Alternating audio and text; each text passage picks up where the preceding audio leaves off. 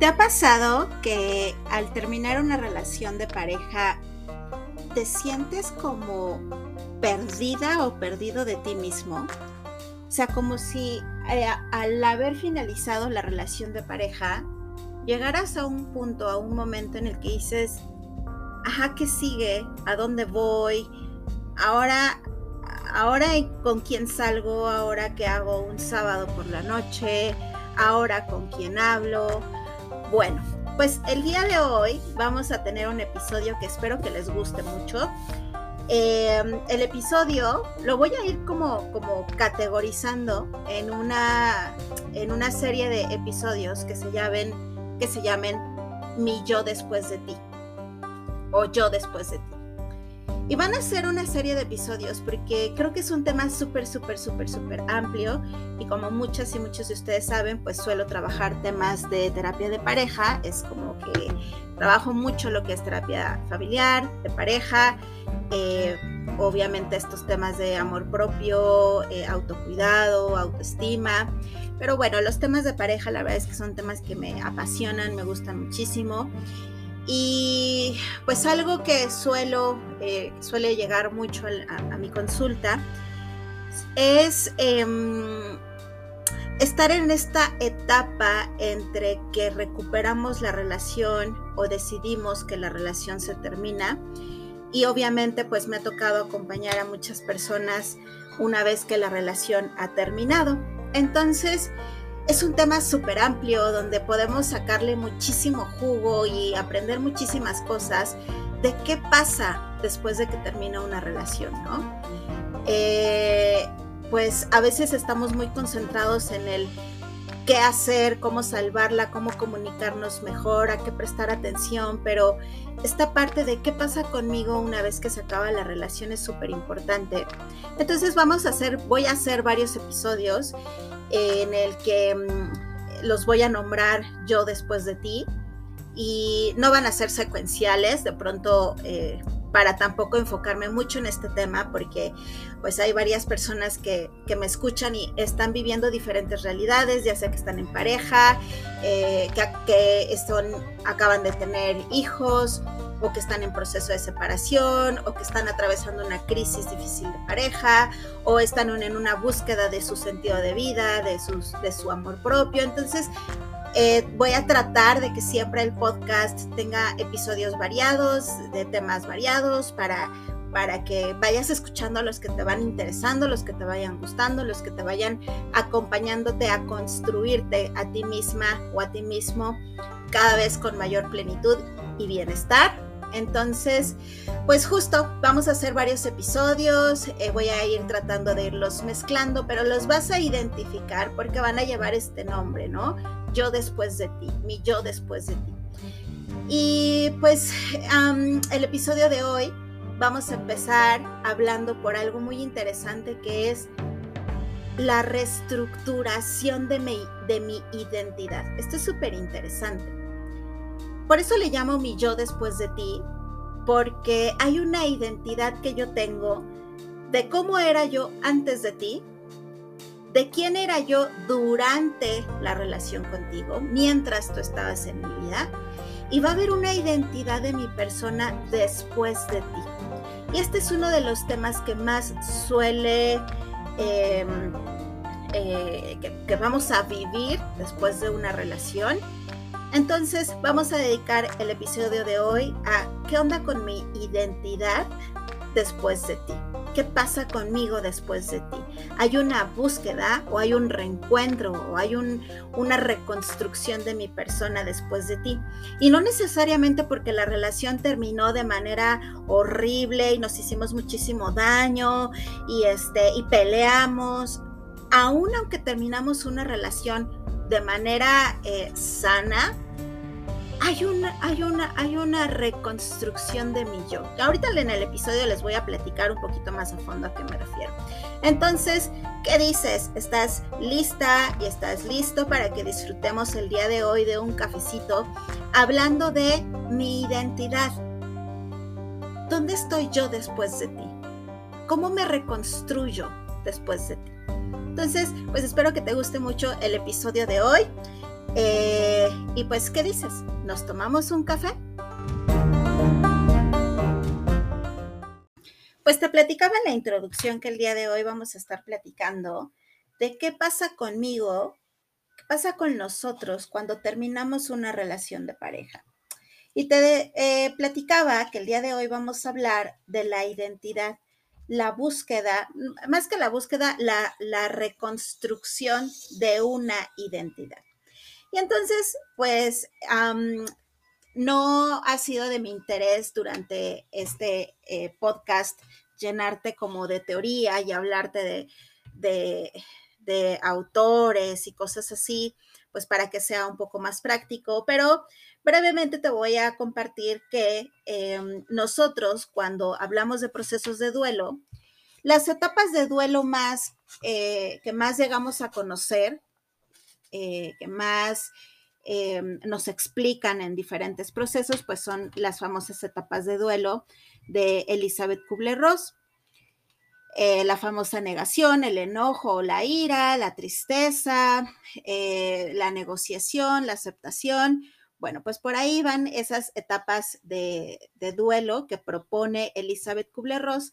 Sin embargo, no es la única persona que hace algunas propuestas de estas etapas que vamos pasando. Las etapas del duelo quieren decir cómo nuestro yo, nuestra persona, va resolviendo y va, em, va procesando cognitiva, emocional, física, económicamente, cómo va respondiendo mi yo para restablecerse y estar estable o estar bien después de una pérdida.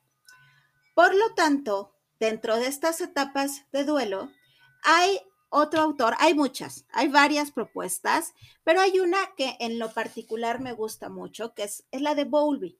Entonces no te voy a hablar de teoría ni nada de esto, solo quiero compartirte que hacia el, eh, él propone sus propias etapas de duelo y dentro de estas etapas de duelo encontramos eh, las dos eh, últimas etapas que él propone, es que hay una desorganización y luego una reorganización.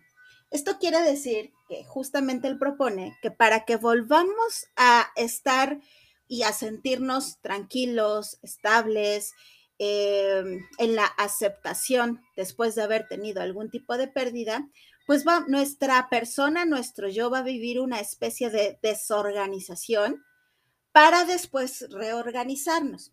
En términos simples, no sé si te ha pasado que, como te decía en la introducción, una vez que tú eh, terminas una relación, como que los primeros días uno se siente desorganizado, o sea, uno se siente como, no tanto la organización de tus espacios físicos, aunque a veces sí tienden a ser un reflejo de tus estados emocionales, pero a veces uno se llega a sentir desorganizado con, su propia persona, ¿no?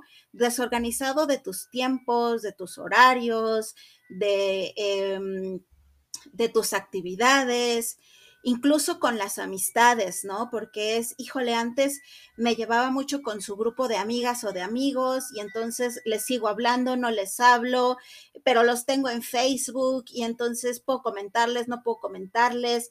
Ah, me invitaron a la fiesta de X persona y entonces voy o no voy.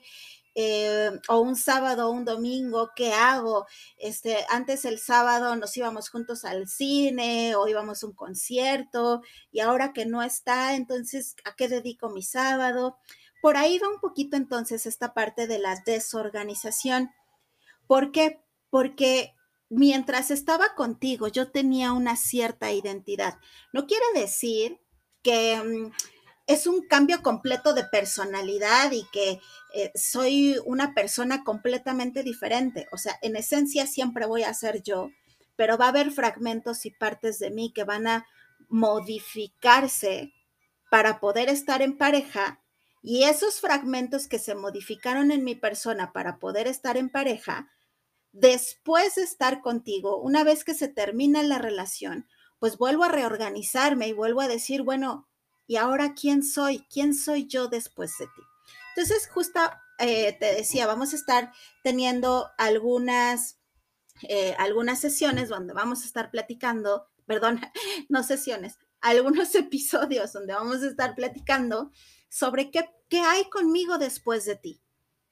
¿Cuál es mi identidad una vez que ya no estoy contigo? Y fíjate que dentro de este tema, eh, lo platicamos en el episodio donde hablamos sobre eh, los tipos de pérdidas, que les decía, hay pérdidas materiales, laborales, de relaciones, de tu aspecto físico. En ese episodio te hablaba de las pérdidas simbólicas. Y entonces aquí voy a tratar de unir dos puntos bastante interesantes. Cuando nosotros terminamos una relación de pareja, hay esta reorganización de mi yo, mi reconstrucción para generar una nueva identidad. Bueno, una modificada identidad. No me gusta el nuevo porque te decía, no es que vas a ser completamente una nueva persona, pero sí va a haber modificaciones importantes en tu, en tu estilo de vida, en, tus amistades, en, tus actividades.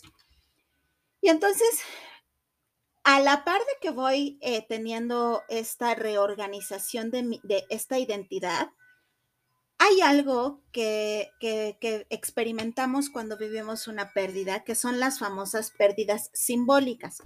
De ellas te hablé de manera un poquito más puntual cuando hablábamos sobre las pérdidas, los tipos de pérdidas, pero em, las pérdidas simbólicas se refieren a aquello que yo pierdo cuando tú ya no estás, aquello que dejo de tener cuando tú ya no estás.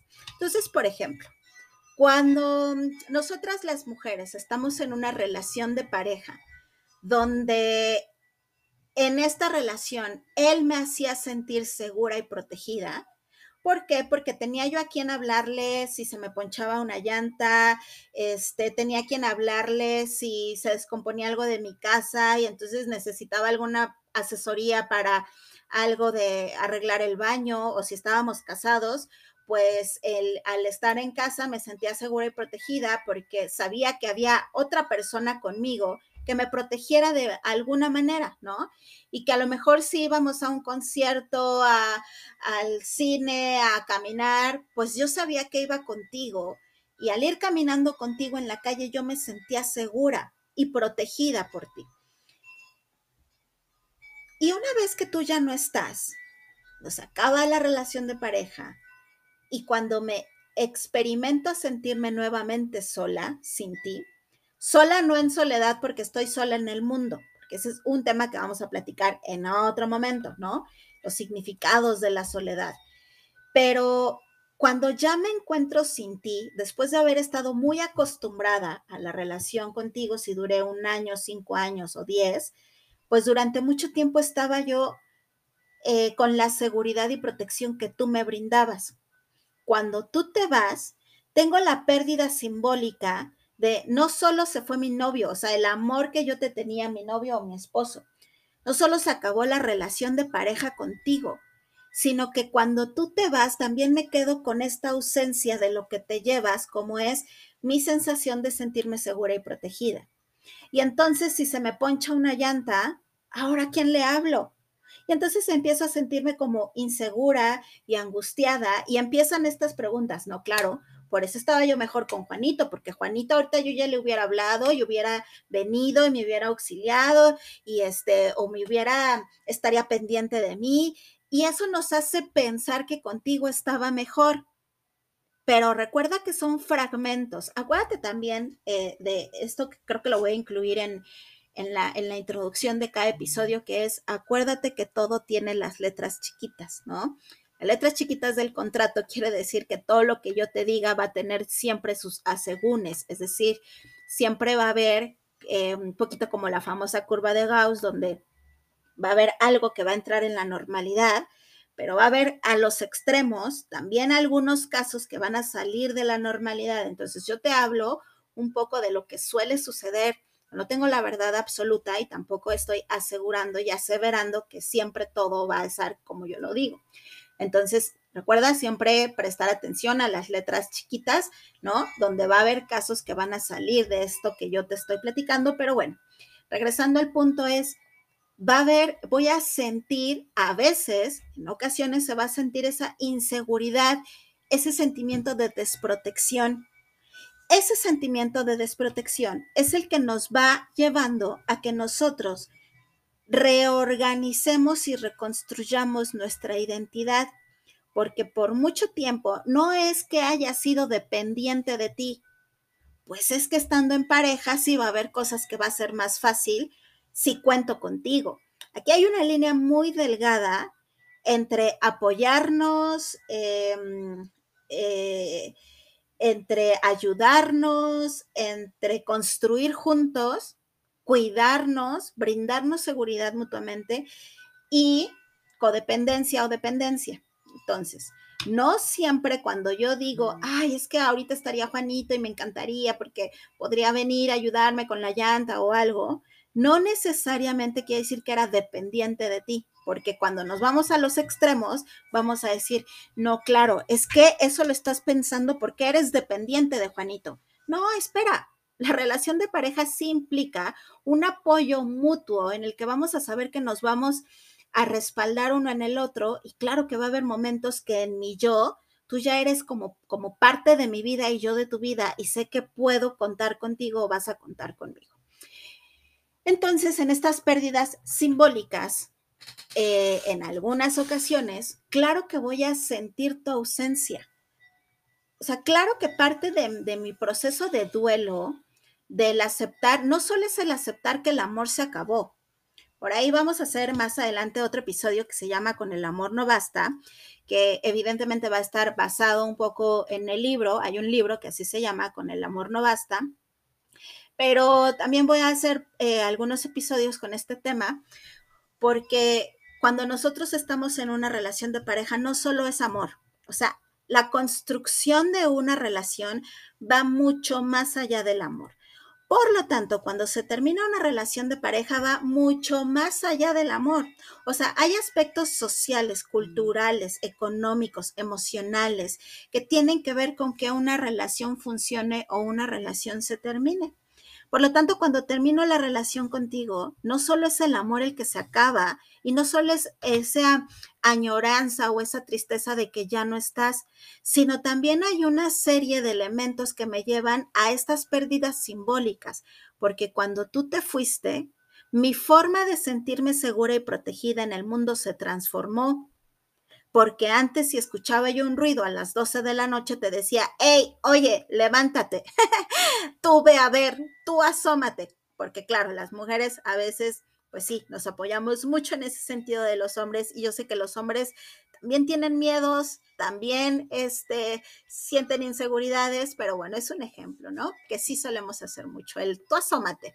Entonces, cuando ya no estás conmigo, esa sensación de seguridad y protección, ¿dónde está?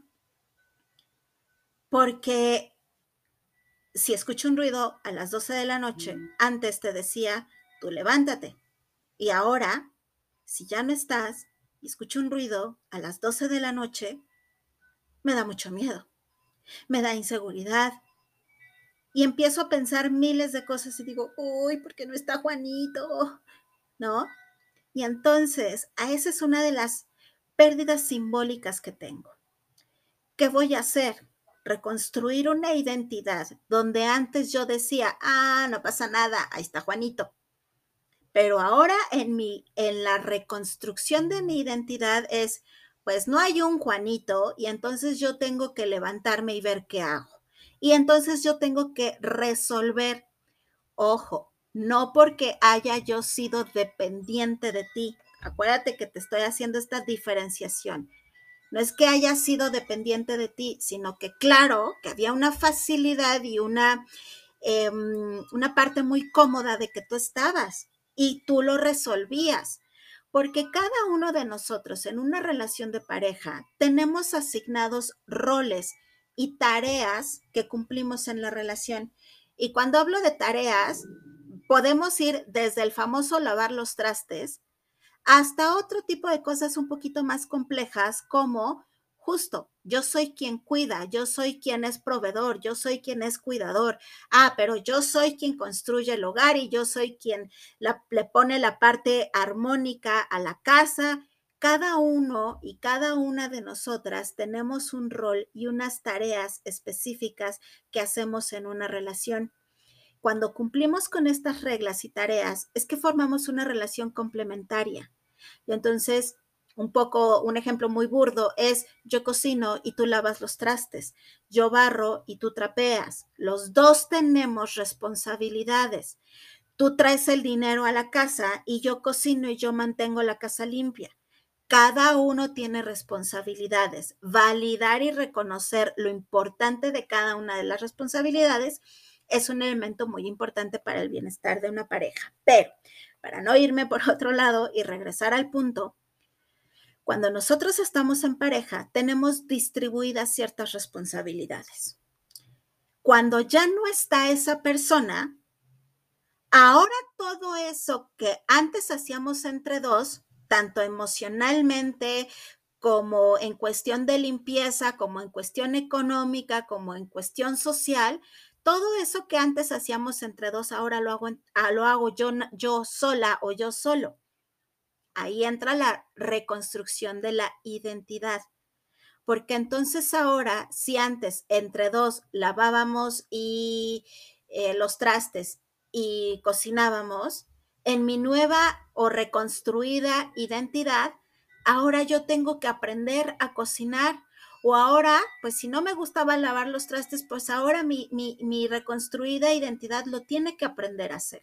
Y te digo, tal vez esas son tareas muy comunes de casa, pero nos vamos a ir a aspectos mucho más importantes o, mm, em, como, como implícitos, pero que tienen una trascendencia importante para mi bienestar, que es el ejemplo que te decía, antes contigo me sentía segura y protegida, ahora tú no estás. ¿Y ahora qué tengo que hacer para estando yo sola? A lo mejor estoy yo sola y con dos hijos.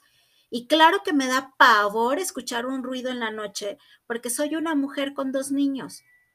Y entonces, ¿qué hago? Llenarme de pavor porque antes tú estabas ahora no estás. Mi identidad se va a reconstruir para fortalecerme y tener la fuerza, la valentía o la resolución de decir, pues no hay un hombre aquí ahorita que me apoye, yo lo voy a hacer. Esa es una reconstrucción de la identidad. Otro de los otros aspectos que pueden irse modificando con esta reconstrucción de la identidad, pues es eh, la parte social tal vez mientras estaba en la relación contigo, pues eh, salíamos con tus amigos y me llevaba súper bien con ellos y a mis amigas como que ya no las veía tanto. Y una vez que terminamos la relación, en esta reconstrucción de la identidad es, wow, ¿y ahora qué hago? Me invitó tu amigo, me invitó a la fiesta voy a la fiesta o no voy, porque a lo mejor sé que tú vas a llegar y a lo mejor hasta sé que vas a llegar con otra persona y eso me va a doler muchísimo. Y tal vez todavía no estoy lista para verte con alguien más. En la reconstrucción de mi identidad es voy a tal vez a tomar decisiones de alejarme de ciertas amistades, o de mantener una relación, pero mantener una relación en la que tenga que poner ciertos límites de si va fulanito, entonces yo no voy, o te voy a ver aparte, o incluso a veces es muy sano decir, sabes, vamos a seguir siendo amigos, pero por favor no me hables nada de Juanito. Juanito es este novio imaginario que estoy poniendo en estos escenarios, ¿no? Entonces, no me hables de Juanito. No quiero saber ahorita nada de él. Y entonces, en esta reconstrucción de la identidad, vamos a reconocer que va a haber una persona que voy a ser yo después de ti. El ejemplo que ya les he puesto en algunos otros episodios y que, y que suelo ponerles es, imagínate que tú tienes muchísimas, muchísimas, ha sido el sueño de tu vida ir a Disney. O sea, es como tu máximo. Y tienes 25 años y a los 25 se, se por eh, logras juntar el dinero y ya tienes la oportunidad y vas a Disney. Llegas a Disney, estás una semana ya, vives toda la experiencia y regresas a casa y tu persona va a ser una antes de Disney, otra durante tu experiencia de Disney y tres, una persona después de haber visitado a Disney. Claro, eres un íntegro, no, no te decía, no te vas a empezar a, fragmentar como en la película, pero sí vamos a, poder eh, reconocer que va a haber cosas internas que van a cambiar en mí, porque antes me ilusionaba y yo pensaba que eso era como lo máximo y que quería, no sé, como como un sueño de niñez, yo quería ir a Disney y lo veía como una ilusión. Y fíjate esto, a lo mejor ahorré muchísimo y yo pensaba que nunca iba a lograr el, tener el dinero suficiente para poder viajar y de pronto me doy cuenta que ya estoy comprando los boletos y que ya pagué hospedajes y entonces voy y me doy cuenta que soy capaz de ser autosuficiente, me doy cuenta que puedo ahorrar, que cuando me propongo las cosas las logro. ¿Te, ¿Te acuerdas que te hablaba hace ratito de lo simbólico? No nada más es que fui a Disney, sino que alrededor hay un montón de cosas simbólicas que yo tengo de mi persona cuando logro esa meta. Logré ahorrar, logré eh, ponerme el propósito de, este, pues, no sé, de, de trabajar más, de darme cuenta, como te decía, que puedo lograr lo que me propongo, que inclusive hasta puedo organizar a la familia y me doy cuenta que tengo habilidades de liderazgo porque yo hice y organicé el recorrido, e hice las propuestas y les gustó cómo organicé el viaje. Y eso lo, lo, lo voy aprendiendo durante el viaje y es lo simbólico. Y cuando yo regreso nuevamente a mi ciudad, a mi vida normal, a mi trabajo, me voy a sentar frente a la computadora o hacer el trabajo que yo esté haciendo, a lo que sea que me dedique, y voy a decir, wow, mira todo lo que logré. Era yo una persona antes de irme que tenía un sueño, durante el irme que me di cuenta que puedo lograrlo y que puedo ahorrar y que puedo organizar, y después de, de decir qué fregón es saber las capacidades que tengo, lo que puedo lograr y creer en mí. Y me la pasé increíble y ya me di cuenta que los viajes es lo mío. O sea, yo lo que quiero es ahorrar para poder seguir haciendo viajes. Hay un antes, un durante y un después en una misma persona que se va reconstruyendo frecuente y constantemente a partir de diferentes experiencias. Y como seres humanos somos eso, somos la suma de nuestras experiencias, tanto buenas, felices, como las dolorosas. Entonces, regresando a nuestro tema, claro que va a haber un antes, un durante y un después de mí de las relaciones. A veces, antes de una relación, a mí me, llegó a pasar, antes de tener eh, una relación de pareja, no me gustaban para nada, para nada los mariscos y hasta yo pensaba que yo era este, alérgica porque pues como de niña una vez vomité cuando tenía, cuando comí mariscos, pues yo me había quedado con la idea de que yo era alérgica y fui chila de guacala. Entonces con una pareja en alguna vez, en algún viaje que hicimos, Em, fuimos a la playa y me decía, vamos a pedir unos mariscos. Y yo, guácala, ¿cómo crees? ¿Cómo se te ocurre? Soy alérgica, me voy a morir, me va a dar algo aquí, ¿cómo vamos a pedir? Ándale, que te van a gustar, que no sé qué. Bueno, total que pidió los mariscos eh, y me dijo, prueba uno. Definitivamente, si no te gusta, pues este, no lo comes. Y uno, vamos a ver si te genera reacción este, si te genera alguna reacción alérgica. La verdad es que no soy alérgica, me di cuenta que no soy alérgica a los mariscos y era que no me gustaban, ¿no? Pero no me gustaban en la infancia. Desde ese entonces a la fecha como mariscos y me gustan los mariscos. Hay una parte de mí que cambió durante esa relación. Y así, esto te digo, estos son ejemplos como muy burdos o muy sencillos, pero va a haber cosas mucho más trascendentes. Por lo tanto, yo voy a ser una persona antes de conocerte, con ciertos sueños, esperanzas, miedos o algunas seguridades o inseguridades. Y cuando yo estoy contigo en una relación, a veces tenemos relaciones que son conflictivas, donde hay muchos celos, y entonces después de ti o durante la relación contigo, mi yo empezó a transformarse y decir, ay, ahora soy celosa, ahora soy insegura, ahora me da miedo X cosa, ahora me doy cuenta que soy posesiva y controladora. ¿qué pasó conmigo? ¿Quién es esta mujer? Porque antes yo no era así. Y me toca escuchar mucho este discurso en sesiones, donde varias personas en, en esta reconstrucción de qué va pasando y cómo se van acomodando, ya sea porque están terminando una relación o ya la terminaron, suele pasar esto de que me dicen, Nick, es que yo no era así. Entonces es como si te desconocieras a ti misma o a ti mismo.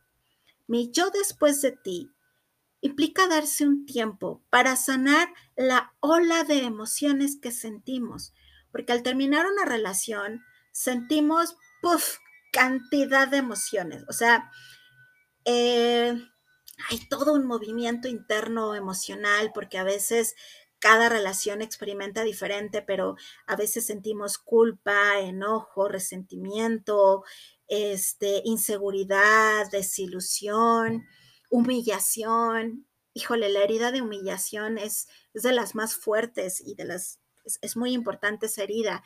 Cuando nos son infieles, cuando eh, nos sentimos utilizados. Entonces, aparte de ir sanando la ola de emociones, porque cuando nosotros hablamos de las etapas del duelo, particularmente en pareja, pues no solo es la parte de la negación de no, no puede ser que esto terminó, o el enojo de, oh, qué poco, que me hiciste esto, me hiciste el otro, sino hay una cantidad em, como en un collage de emociones que vamos a sentir y mm, aparte de este collage de emociones, esta ola, yo le llamo la ola de emociones que sentimos, también está esta parte de este desconocimiento de qué pasó conmigo, en qué momento me perdí a mí misma o a mí mismo, en qué momento dejé, dejé de serme fiel a mí, a mis ideales, aquello que yo había dicho, oh, esto nunca me va a pasar a mí.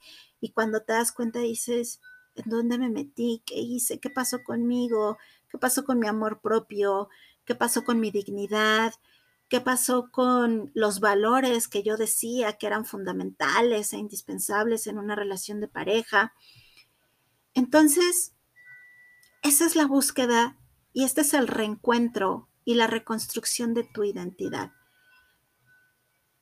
Lo quería tocar en un episodio, muy, o sea, como dedicarle un episodio porque como te decía, si estás pasando por el fin de una relación, ya sea que estés durante la toma de decisión de continuar o no, o eh, ya terminó la relación, o inclusive estando dentro de una relación, la invitación es no pierdas de vista tu identidad, no te pierdas de vista a ti misma o a ti mismo. Yo, para quienes han estado en terapia de pareja conmigo, saben que siempre, siempre, siempre les voy a decir, hay que hacer lo posible para poder salvar y sanar la relación.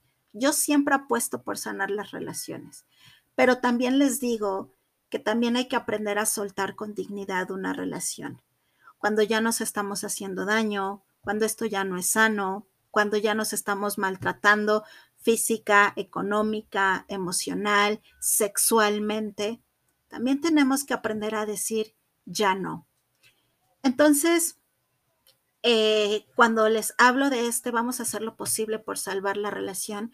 Un elemento importante es no dejen de tener ninguno de los dos durante una relación su propia identidad. ¿Quién soy yo en la relación? ¿Cuál es mi sentido y mi proyecto de vida o mi propósito de vida? ¿Hacia dónde quiero ir? Por qué quiero estar en esta relación, por qué esto lo considero como parte importante de mi vida.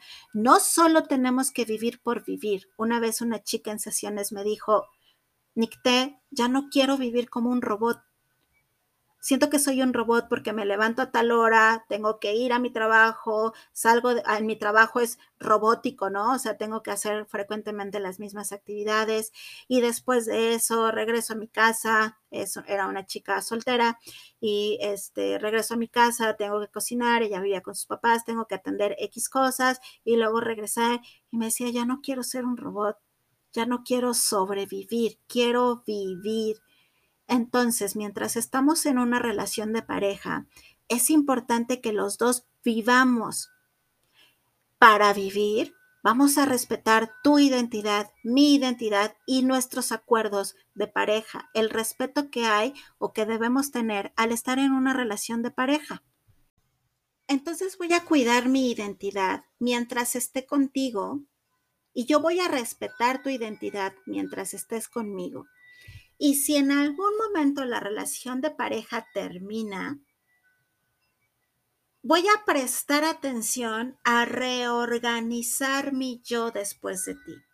Aparte de la ola de emociones que voy a vivir, como te decía hace ratito, la tristeza, la humillación, eh, la desolación, la desilusión, muchas emociones, la frustración que a veces vamos a sentir, aparte de ir estando en contacto con las emociones que voy a vivir y que como tú lo sabes, por eso se le llama proceso, porque lleva tiempo. A veces han pasado una semana y decimos, ya quiero estar bien. Ojalá, o sea, yo sé que a nadie le gusta sufrir. En el capítulo de eh, la metamorfosis del sufrimiento, que por cierto, Gracias, gracias, gracias infinitas porque ha sido el episodio más escuchado y les ha gustado muchísimo. Y después de ese eh, está el de, la, el de Red Flags de la semana pasada, que también les gustó muchísimo. Entonces, gracias, gracias por sus comentarios, a quienes me escriben y eh, han tenido esos dos muy, muy bonita respuesta. En ese episodio de la metamorfosis del sufrimiento te decía, pues claro, a nadie le gusta sufrir. O sea, nadie va por la vida, creo, diciendo, ah, wow, está padrísimo vivir en sufrimiento y en dolor y sin encontrar mi sentido de vida. No, o sea, sí hay un dolor, hay un pesar, hay una angustia cuando vivimos esas experiencias. Entonces, claro que el fin de una relación va a generar una revolución en tu interior. O sea, va va a haber una serie de cambios que claro que va a haber tristeza, que con el paso del tiempo te vas a reacomodar que hay que aprender a vivir el proceso de duelo con tranquilidad, con paz. O sea, paradójicamente es, se puede vivir la tristeza con dignidad, se puede vivir la tristeza con tranquilidad. Claro que se puede. O sea, la tristeza no es que se va a ir. Cuando te digo de la vida en bienestar y en plenitud, como te lo he platicado, no quiere decir que eso nunca, no quiere decir que nunca vas a sufrir o nunca te va a doler algo sino que vas a atravesar esas etapas de dolor con plenitud, con tranquilidad, con autocuidado, con, eh, con este amor propio de no me voy a descuidar. Un poco de eso hablamos también en el episodio de amor propio. Pero bueno, aparte de atravesar esta ola de emociones, hay un proceso de quién soy yo después de ti. Para reconstruir esta parte de quién soy yo después de ti, es importante que recuperes relación con tu familia. Eh, me ha tocado varias experiencias donde tienen, aparentemente tienen mala relación con su familia de origen y me dicen, uy, no, ni de mi mamá, mi papá, mi hermana, mi hermano, me llevo pésimo y etcétera. Y cuando les digo, haz el intento y búscalos, prácticamente en todas las situaciones me ha pasado que la familia te recibe con amor, que la familia te recibe con entendimiento, que la familia, claro, a veces va a juzgar o va a criticar o a veces va a hacer cosas, pero bueno, me ha tocado que siempre terminan recibiéndote y diciéndote, aquí estamos para ti. Reconéctate con tu familia, reconéctate con tus amigas y tus amigos. Siempre las salidas con las amistades son terapéuticas porque te permiten desahogarte, te permiten escuchar a otras personas, te permiten reírte. Si tienes ganas de llorar, te permite llorar con estas amigas o estos amigos eh, y reconéctate con la vida. La eh, reconstrucción de la identidad implica esta reconexión con la vida que es, ok, antes los sábados salía contigo, hoy ya no estás, Tampoco se trata de ir como rapidísimo, así como corriendo, viviendo el proceso de duelo, no, lleva un tiempo, todo a su tiempo, pero ve buscando nuevas actividades. ¿Qué es aquello que siempre había querido hacer y que no he hecho? Ah, yo quería tomar clases de Jiu-Jitsu. bueno, pues métete a tus clases de Jiu-Jitsu, ¿no? Eh, o yo quería este, clases de pintura al óleo. Bueno, pues toma tus clases de pintura al óleo. Entonces reconéctate con esta serie de actividades que si baile, pintura, salir con tus amigas, a veces pasar tiempo contigo mismo o contigo mismo, date la oportunidad de ir al museo, al cine, a tomar un café tú sola. Haz este equilibrio entre permitirte estar acompañada y disfrutar de la compañía y también permitirte disfrutar de ti misma. Qué hermoso poder disfrutar de la compañía de la persona con la que vas a pasar toda la vida, es decir, contigo misma o contigo mismo. Entonces, la reconstrucción de tu identidad es irte reencontrando. Ah, cuando yo estaba con fulanito, eh, me gustaba antes, em, no sé, me gustaba eh, ir a correr y como a él no le gustaba, pues dejé de correr. Bueno, recupera y reconstruye tu identidad y párate y ve a correr. Ah, yo quería hacer ciclismo, ve, cómprate tu bici y haz ciclismo. Eh, claro, en la medida de las posibilidades que cada quien va teniendo, pero el mensaje es para reconstruir tu identidad, busca tu familia, busca tus amigos y ve reencontrando actividades que te hagan sentir bien, que te hagan eh, reconectarte con la plenitud, con la felicidad. ¿Te acuerdas que te hablaba eh, sobre la oxitocina, la dopamina, de estas famosas hormonas de la felicidad? Es importante que como nuestro yo está biológicamente y emocionalmente pasando por una etapa de tristeza, busquemos explícitamente la forma de generar estas hormonas de la felicidad para poder sentirme plena o pleno. Entonces, sal, camina, haz ejercicio, inscríbete a cursos, métete a clases de meditación, este, busca grupos donde puedas hacer nuevas amistades, métete a aprender a tocar guitarra, piano, clases de cocina. Una vez me pasó esto, esto es súper, súper interesante. Em, había una chica que estaba en proceso de terapia conmigo, ella trabajaba como, em, tenía un trabajo que no le gustaba eh, y bueno, el trabajo sí le gustaba, pero las condiciones laborales no eran las adecuadas, pues por lo que ella estudió, su trabajo tendía a ser un trabajo donde convivía mucho con hombres y las condiciones laborales pues le tocaban horarios nocturnos y bueno, era un poquito complicado. Resulta que le dan, eh, se acaba la relación laboral porque hacen recorte de personal y ella es una de las personas donde les toca hacer el recorte de personal. Por esas fechas ella em, fallece su papá, entonces fallece su papá, le toca esta, er, em, esta parte del de, el recorte laboral. Y en esa búsqueda de su identidad, porque me decía, ah, como que ya no quiero regresar a eso, ese trabajo, o sea, me gustó mucho lo que estudié, me encanta, pero las condiciones laborales y más para una mujer como que no me late. Entonces, dentro de las actividades que propusimos en ese entonces para eh, poder reconectarse y hacer cosas, eh, ella eh, encontramos que quería ella entrar a clases de cocina. Era fechas cercanas a Navidad. Entonces se encontró un curso donde les dieron clases de cocina para hacer un menú navideño para la cena de Navidad fue muy interesante porque a partir de ese curso, de pronto llegó ella a una sesión y me dijo, Nicte, ¿qué crees? Creo que ya sé qué quiero hacer en la vida. O qué quiero hacer ahorita después de todo esto que he vivido. Quiero dar, eh, quiero tomar clases de cocina y quiero poner una cocina económica en mi casa.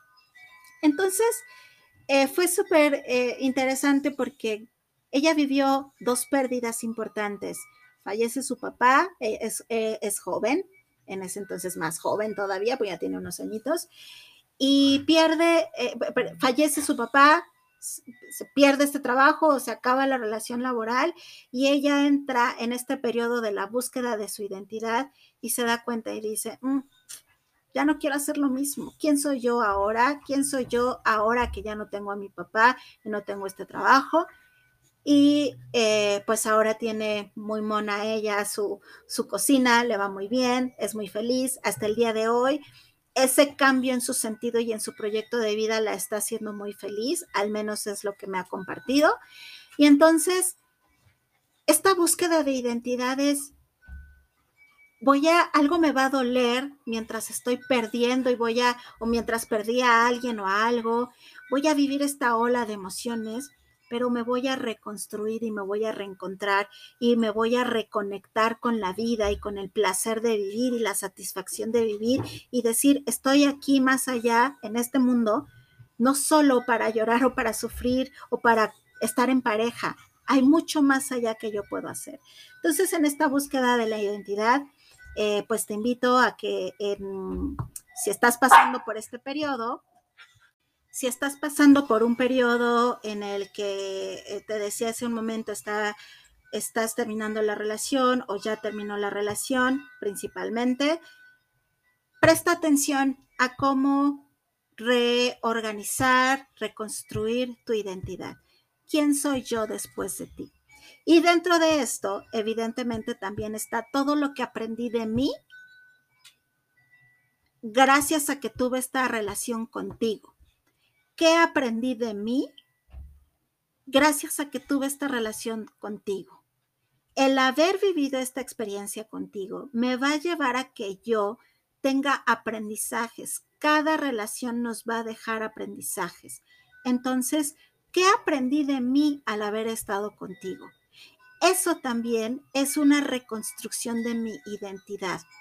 Porque entonces ahora me doy cuenta que por nada del mundo voy a aceptar groserías, malos tratos, voy a prestar más atención a estas famosas figuras narcisistas que están de moda, pero que hay que tener mucho cuidado en el cómo las definimos y desde dónde las definimos, pero bueno, a modo de ejemplo, eh, me voy a dar cuenta que no me voy a abandonar a mí al estar en pareja, eso también es una reconstrucción de mi identidad a partir de ti. Mi yo después de ti implica también aprendizajes, darme cuenta de que tal vez yo también aporté cosas para que la relación no sea tan sana, darme cuenta que también es importante que yo puedo em, trabajar en, o analizar mi personalidad, mis miedos, mis carencias emocionales, para ya no vincularme desde el miedo, la inseguridad. La reconstrucción de mi identidad implica identificar estas pérdidas simbólicas. Cuando tú te vas, ¿qué te llevas contigo? mi sensación de seguridad y protección, mi estabilidad económica, mi seguridad social, ¿no? Seguridad social en el sentido de que pues no me veían la necesidad de hacer amigas o amigos porque contigo pues tenía satisfecho eso. Entonces, cuando termino la relación contigo, también implica ver cuáles son estas pérdidas simbólicas. Entonces, te das cuenta cómo es súper amplio eh, todo lo que podemos tomar en cuenta cuando nosotros estamos terminando una relación de pareja.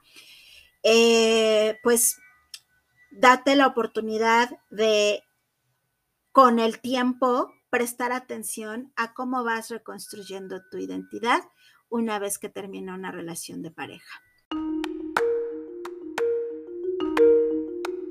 Pues para cerrar el episodio de hoy, eh, solo como a modo de resumen, te decía, cuando nosotros terminamos una relación de pareja, nos vamos a sentir eh, desorganizados y esa desorganización nos va a llevar a una reorganización de mi yo, de quién soy yo ahora, que tú ya no estás, y voy a reconocer estas pérdidas simbólicas. Cuando tú te vas, ¿qué, me, qué te llevas contigo? Y que yo tengo que ahora ver cómo me restablezco y me siento otra vez estable si tú ya no estás y algunas opciones para reconstruir tu identidad es tener muy presentes estas pérdidas simbólicas, em, buscar o fortalecer el vínculo con tu familia, tus amigos, actividades sociales, intereses, eh, buscar cosas que te gusten hacer, retomar actividades que disfrutabas y esto poco a poco te va a llevar a que vuelvas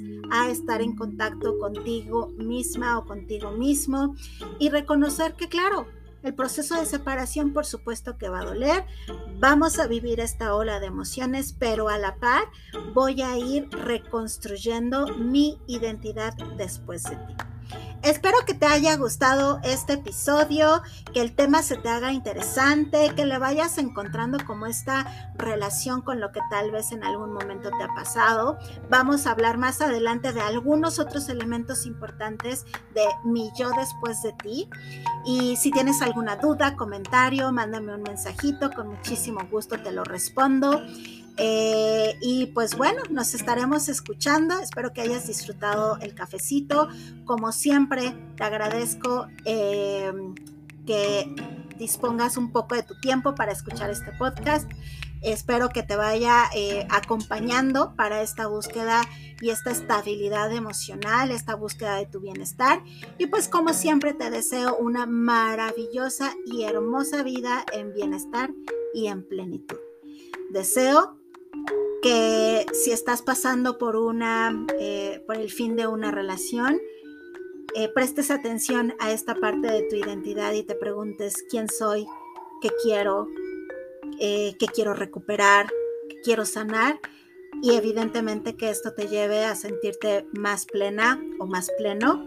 Y evidentemente también a tener una o a vivir una vida como te decía, en bienestar y en plenitud.